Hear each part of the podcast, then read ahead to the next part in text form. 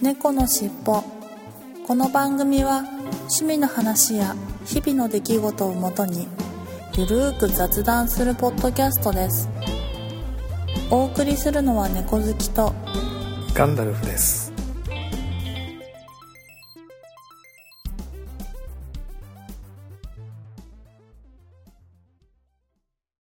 猫のしっぽ。猫のしっぽポッドキャスト第502回始まります。今週はちょっと猫好きさんとスケジュールが合わなかったのでスカイプ収録できませんでした。私の一人喋りになりますが、ご了承ください。いや、暖かいですね。えー横浜北部住んでるんですけれども、昼間はもうピーカンバレー、ポカポカ陽気でも本当に春というか初夏の気温ですね、今ね。20度を超えてるんで、いやはや、もうこのまま本当に暖かくなってくれればいいんですけれども。はい。それでは本編に行ってみたいと思います。猫のしっぽ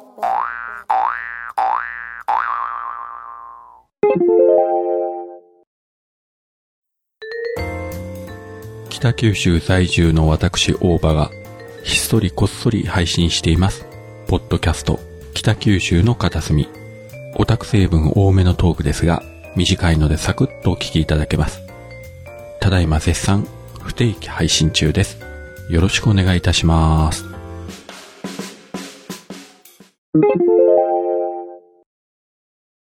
高速道路とか、あれじゃないですか、完完全自動化みたいな感じで、はい。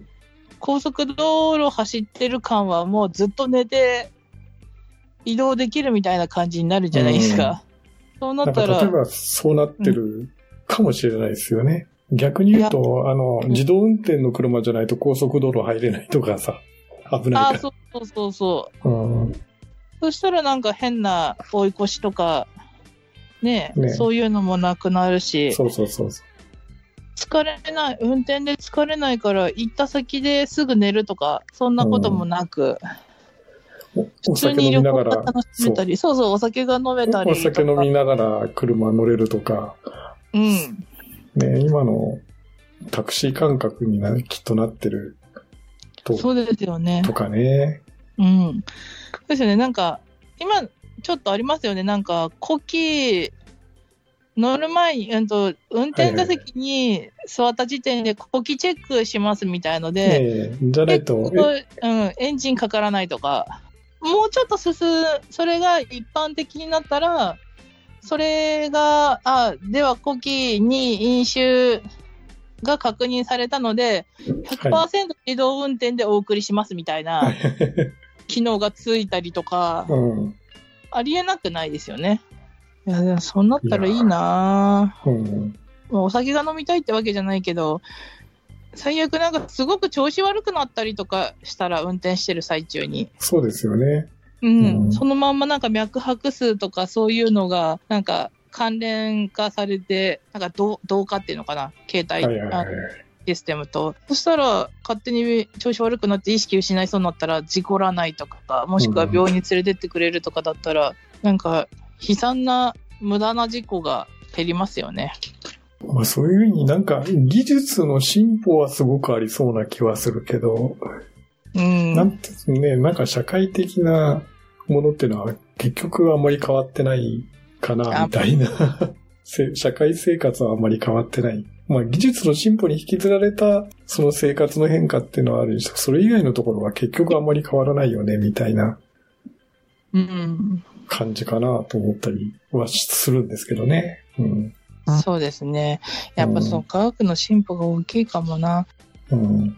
なんかこの間見たテレビでもうなんかがんを、がん細胞だけをなくす薬が5年後からまあ10年後以内ぐらいにできるんですって。おーってことは、完全に今がんで亡くなってる率が多いから、そうですね。はい。死亡率減ってみんなじゅ、はい寿命伸びるじゃないですか。ええいや、なんかそうなったらやっぱり、いや、それこそ健康寿命って大切だなってなってきますよねあとなんか薬、あの、これとこれとこれの遺伝子変えたいからって言って、なんかこの薬なんか注射器みたいのかな打ったら遺伝子変えれるみたいのも出てくるらしくて、ええだから私だったら、なんか太りすぎだから、はい。なんかその太りやすい遺伝子を消して、はい。痩せやすい遺伝子に変えたりとかってするっていうことが、なんか気軽にできるようになるんですって。10年後いない。なんか、それはそれですごいですね。なんかね。そううん。あと、若さ、うーんと、顔、うーん、なんだろう、老化現象が起こるはい。のをストップさせる薬もあるらしくて、うん。それは今実験段階なんだけど、うんそれも10、早くて5年、遅くて10年以内ぐらいうんにうん一般化されるかもしれなくって、だからそれを打ったら、大体若返るってことはなくにしても、今の健康年齢をずっと維持できるんですね、大体。ええなるほど。はい。ってことは、私が今40ちょっとなんで、はいはい10年後に来たら50ぐらいで、もうずっと50の年齢で100歳とかいけるかもしれはないいんですよ。はいはいはいはい。いや、そういうの考えたら、未来あるなって思いつつ、未来が怖いなってすごい思います。そうですよね。うん。うん、いや、そういう薬もっと若い時にも、若い時に、そんなね、あの、年取ってからそれの、その年取った状態のままでずっと維持するっていう、若返るわけではないからね。いや、そうそうそうそう。そういう薬欲しいけど、もっと若い時に欲しかったな、みたいな いや、そういうの出てきてますよね、逆に。気はするけどね。うん。うんうん。まあでも飲むことによって死ぬのが長引かせられるから、うんうん。まうん。あ、ある意味だからけん、ますます健康がね、重要になってくるそうですね。っていうことですよね。うん。うん。いや、ダイエットして頑張りたい。10年後もダイエットを、いや、あの、うん二、人ともきっと同じこと言ってると思いますよ、10年後は。間違いない。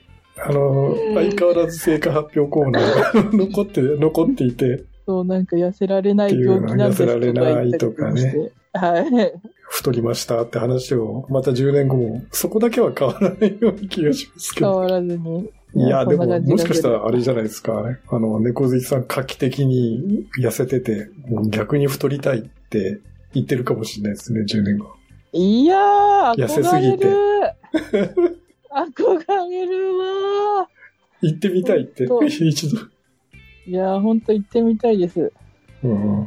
いや、そうですよね。なんか、それこそさっきの話みたいに、なんかはい遺伝子、痩せる遺伝子みたいのが適当にちゃちゃっと手に入る、入って自分に摂取できるみたいな感じだ、あの世界になったら、うん。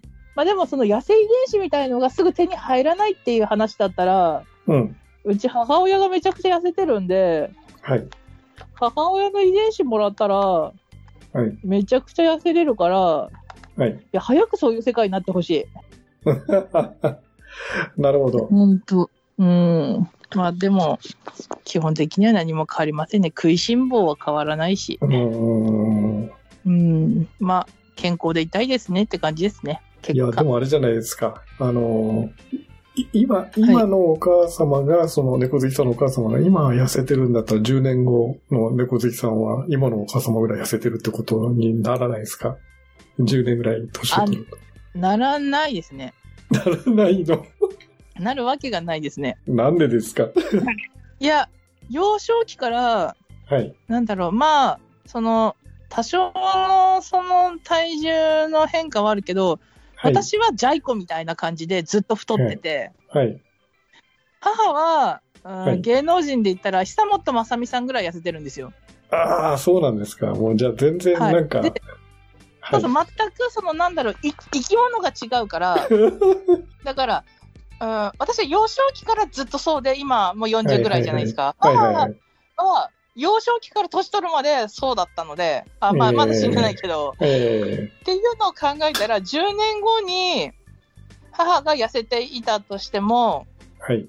私が10年後に痩せるってことはないんですよね。ないと。なないと。はい、何かしらのなんか努力だったり、その整形手術的なものを受けない限り、うん、ないですね。そのー母が私ぐらいの時期にじなんかやダイエットをして痩せたというのであれば、はい。私は見込みがあるかもしれないけど、え母はもうずっと痩せてるから、えなるほど。うん。あの、痩せる、そうですね、未来予想図はないですね、今がないと。のところ。猫好きさんどうした、はいそのようん未来予想がないと。未来予想ないですそこね。、え、そこだけはじゃあお母さんに似なかったんだ。だいやー、そうそうそう、うん。あ全然似てないですね。あ。うん。父は、うん、なんかジャイアンほどまでは太ってはないけど、はい。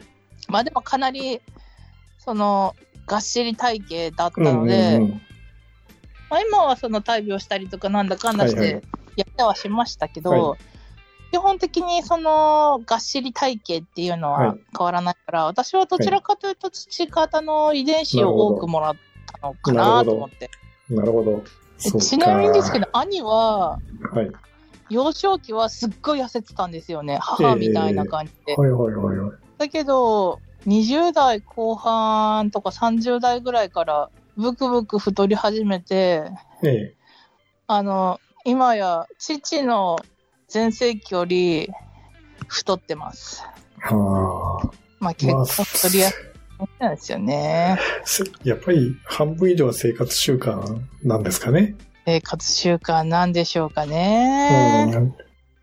いや、はい。うん。遺伝子のせいだけにしたいです。うんうんうんうん。うん、私の食生活が悪いとか思いたくないです。はい。で そんなこと言ってるから太るんですね、多分。うんうん。まあ、食生活ですね。まあ、気をつけます。あの、10年後も同じこと言ってないように、これから頑張りましょ そうですね。はいはい。気をつけます。う。いやいや。頑張ります。まあ、そんな感じで、えー、なんとなく、まあ、はい500回というか、10年前、10年後の話をしてきました本編なんですが、まあ、今週の本編は、10年前、10年後の話でした。はい。はい、はいありがとうございありがとうございまました。猫のしっぽそれでは今週の東京シークレットカフェのコーナーに行ってみたいと思います。今週の、えー東京シークレットカフェさんの曲は、アンワーグラスという曲ですね。みつるさんの楽曲紹介もいただいていますのでご紹介したいと思います。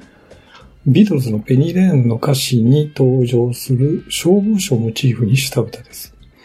彼の持ち物である砂時計過去アワーグラスに、ペニーレーンの原曲が表現している過ぎ去った時間への憧れを託しました。自分たちなりのカフェミュージックを目指し、して制作しましたが、ボサノバをベースにしたアーバンなセンスあふれるアレンジと、クリエイティブなボーカルアレンジが見事にブレンドされた香り高いコーヒーのような極上の仕上がりになりました。という風に楽曲紹介をいただきました。はい。それではお聴きいただきましょう。東京シークレットカフェでアンアワーグラス。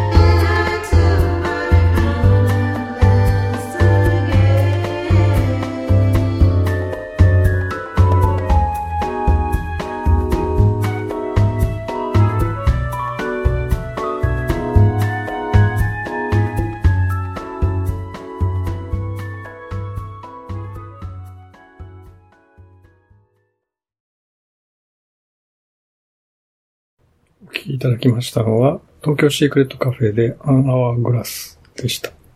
曲紹介にある通り、えーボサノーバベースのとってもおしゃれな、昼喫茶店で昼下がりにコーヒーを飲みながら聴くにはぴったりのおしゃれな曲だったかなというふうに思います。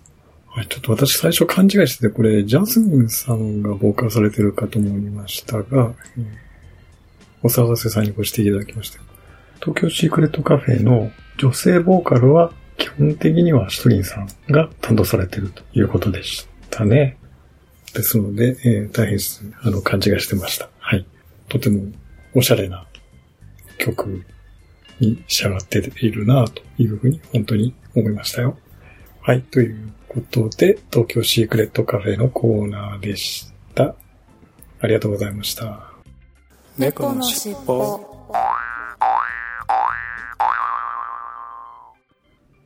今週のいっぱいコーナーに行ってみたいと思います。今週のいっぱいコーナー、3月4日、マルエムさんから500回配信おめでとうございます。もう10年になるんですね。ということで、今夜はこれ、浅草パンチ、電気ブラン系の怪しい味わいです。ということで、500回聞いていただいて、ツイッターに写真をいただきましたが、これ浅草パンチ。えー、が、電気ブラン系の怪しい味わいというふうにかお書きになっていますけれども、確かに怪しい感じですよね、浅草パンチって。うん、なんか、飲んだことないんで、ちょっと飲んでみたいような気がしますけれども、ちょっと怖いかな、みたいな感じですよね。はい、ありがとうございます。そうか、マレムさんともね、えー、猫の尻尾以前におお会いしてたんで、もう10年以上のお付き合いになってますよね。ありがとうございます。はい。そして、3月5日加藤さんが、恵比寿ニューオリジン飲みました。少し苦味がしっかりしているような気がしました。味の濃さはそのつ、通常の恵比寿と同じぐらいかな。美味しいということで、お恵比寿のニューオリジンという、これ、見たこともないし、飲んだこともないですね。これ、えーこういうのが出てるんだ。はい、ありがとうございます。120年の時を超えた、新たな恵比寿ということで、なるほど。これ特別醸造の恵比寿なんですかね。はい。ドイツ産ホップを用いているというふうになんか解説が書いてありますね。はい、ありがとうございます。苦味がしっかりして。やっぱホップが効いてるってことなんでしょうかね。はい、ありがとうございます。ちょっと飲んでみたくなりましたよ。はい。そして、3月6日、マレモさんから、今宵はサンフーヤンクアドルベル。美味しく飲んでたら、回るもある。度数11%もあるとは、というふうにコメントをいただいて、写真をツイッターにいただきましたが、これビールですか？はい。11度もあるんだ。度数が。そりゃ、来ますよね。あー、なるほど。11度。すごいな。はい。はい。ありがとうございます。本当いや、本当ビールなんですかね？って感じですよね。瓶はなんか、ビールの、クラフトビールの瓶のような感じがしますけどね。はい、そして3月7日、ケンチさんから、昨晩はスコッチユニバースハーレーズコメット85から6と、ハーレースイス、ハーレースイ製の記念ボトル、過去掘ってあったものを親戚より室内放置未開封で古いとのことですが、香りがしっかり残ってましたというふうにいただきました。ハレースイス記念ボトル。本当だ、ハレースイスの絵が書いてありますね。1985、1986っていうふうに。はい、2回接近したんでしたっけ？はい。ああ、珍しいですね。はい。なるほど。ザ・オフィシャル・ハレーズ・コメントと。うん。なんか、書いてある。スペシャル記念ボトル？確かに記念ボトルですね。素晴らしい。はい、ありがとうございます。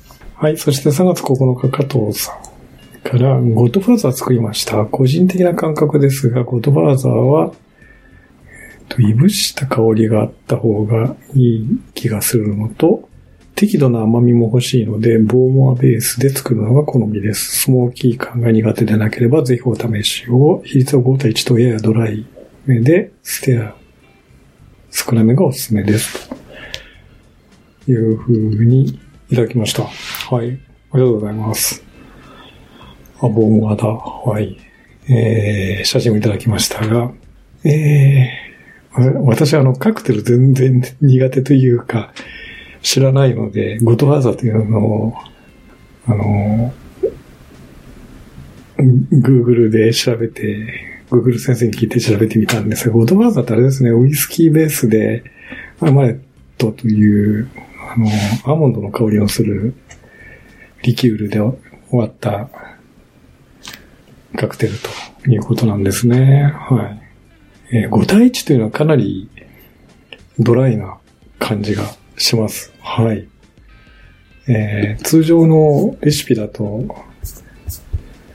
ですもんね。だいたい2対1ぐらいですもんね。かなりドライ、ドライめに作られるんですね。うんまあ、スモーキーな感じがするんでしょうね。きっとね。ボーマーですからね、ベースが。うん、なるほど。なんか、ね、アーモンド風味のリキュールということでアマレット。えー、ちょっと飲んでみたくなりましたよ。割と飲みやすい感じがするかもしれないですね。はい。アーモンド風味だと。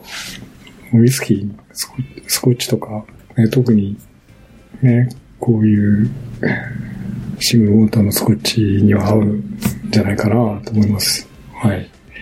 うん、なるほど。ありがとうございます。はい。ということで、今週のいっぱいコーナーでした。ありがとうございました。猫のしっぽ。それではここでまた曲を聴いていただきたいと思います。いつものよりローテーションでいろいろな曲をおかけしているんですけれども、今週は風の猫さんが作詞作曲された空という曲が以前おかけしたと思うんですけど、それのジャズ風、ジャズアレンジということで、ボーカルはジャスミンさん。風の猫さんご本人ではなく、ジャスミンさんがボーカルで歌われているということですね。はい。それではお聴きいただきましょう。風の猫さん、ジャスミンさんで、空、ジャズバージョン。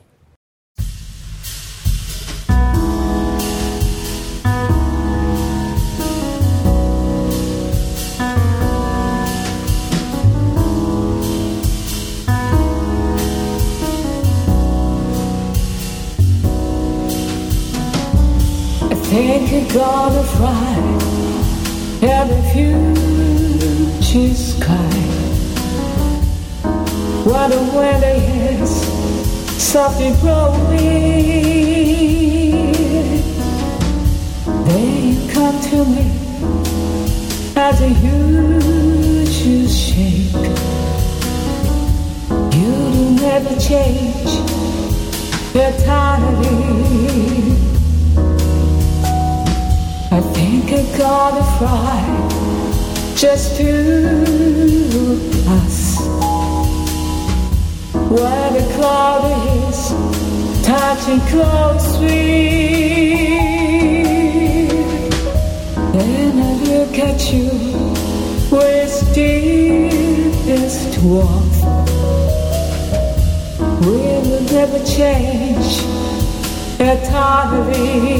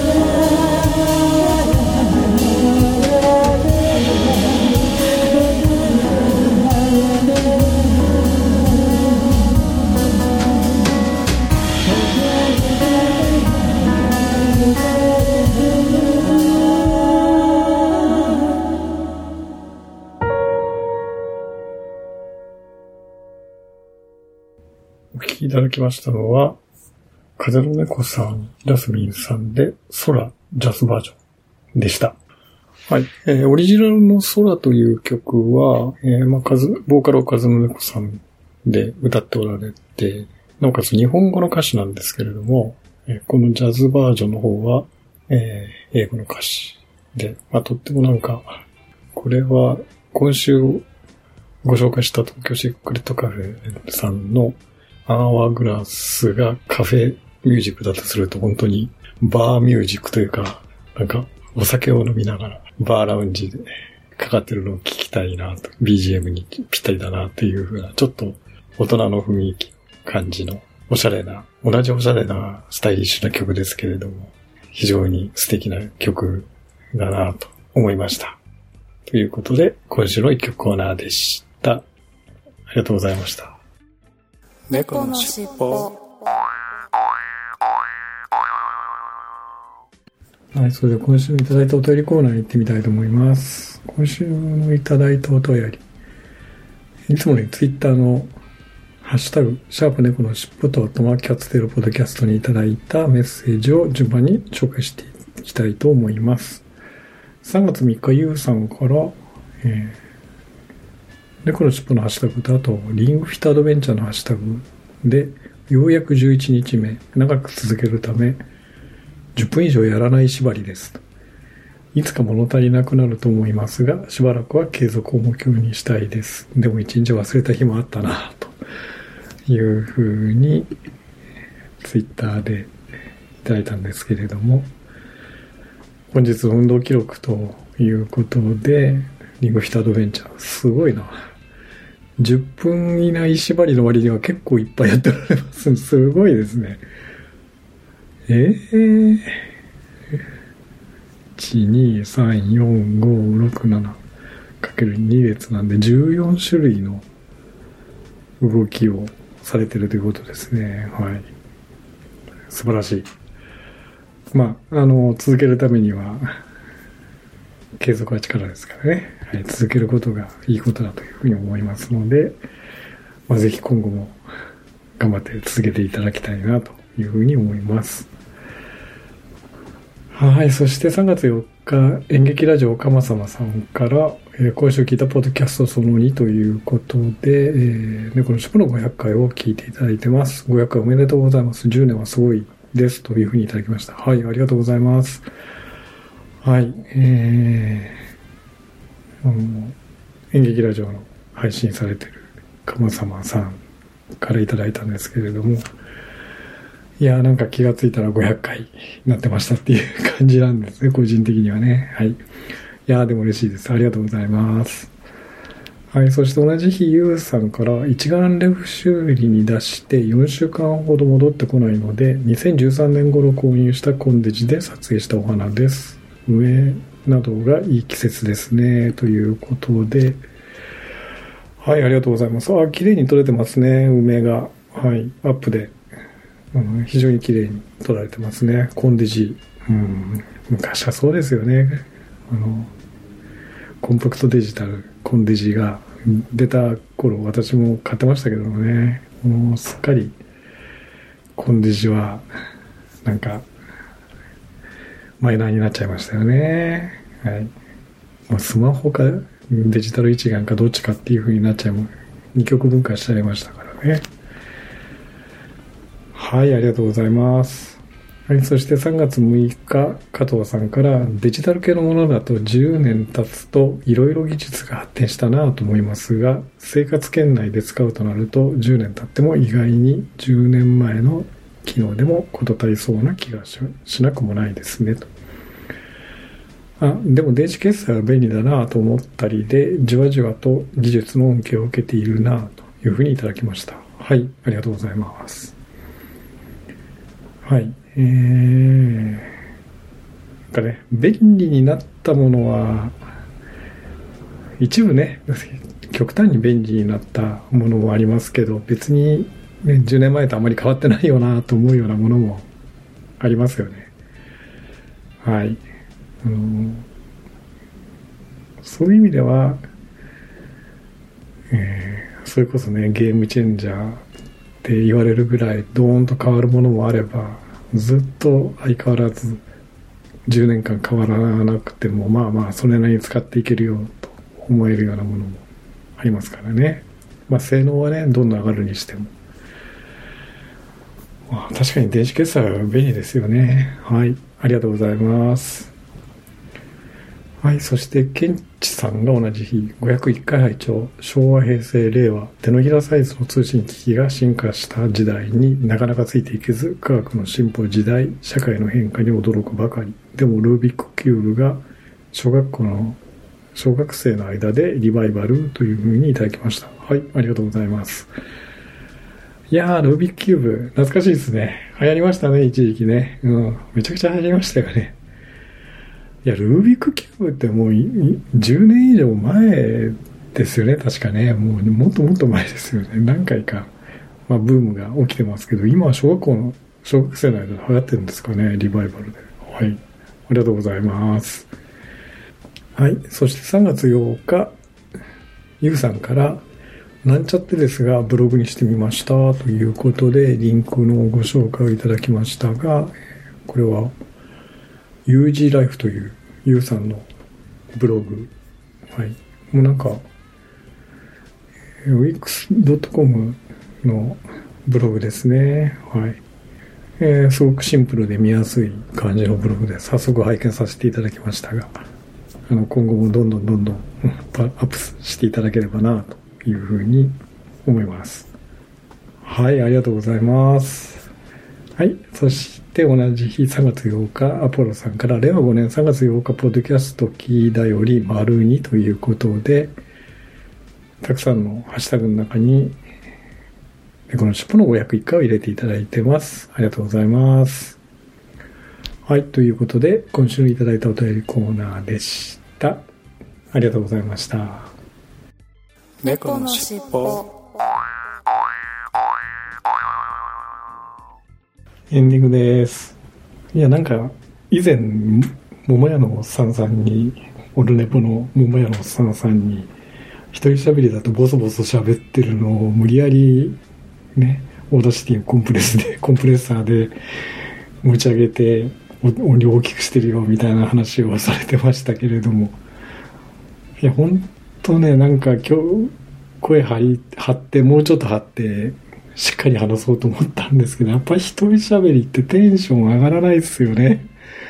なかなかテンション上がらなくて、ボソボソ喋りになったんで、今回も、あの、 Audacity で思いっきり、まあ、ノイズリダクションした後に、コンプレッサーで、えー大きな音にしようして、レベルをできるだけね、揃えて、いつものレベルでお送りしたいな、というふうに思ってます。はい。はい、ということでいつもに行きますよ。次回も聞いてくださいね。最後までお聞きいただきありがとうございました。はい、それでは、えー、風の猫さんからご提供の猫のしっぽエンディングテーマ、三毛猫風の歌2023バージョンを聞きながらお別れしたいと思います。はい、それでは失礼します。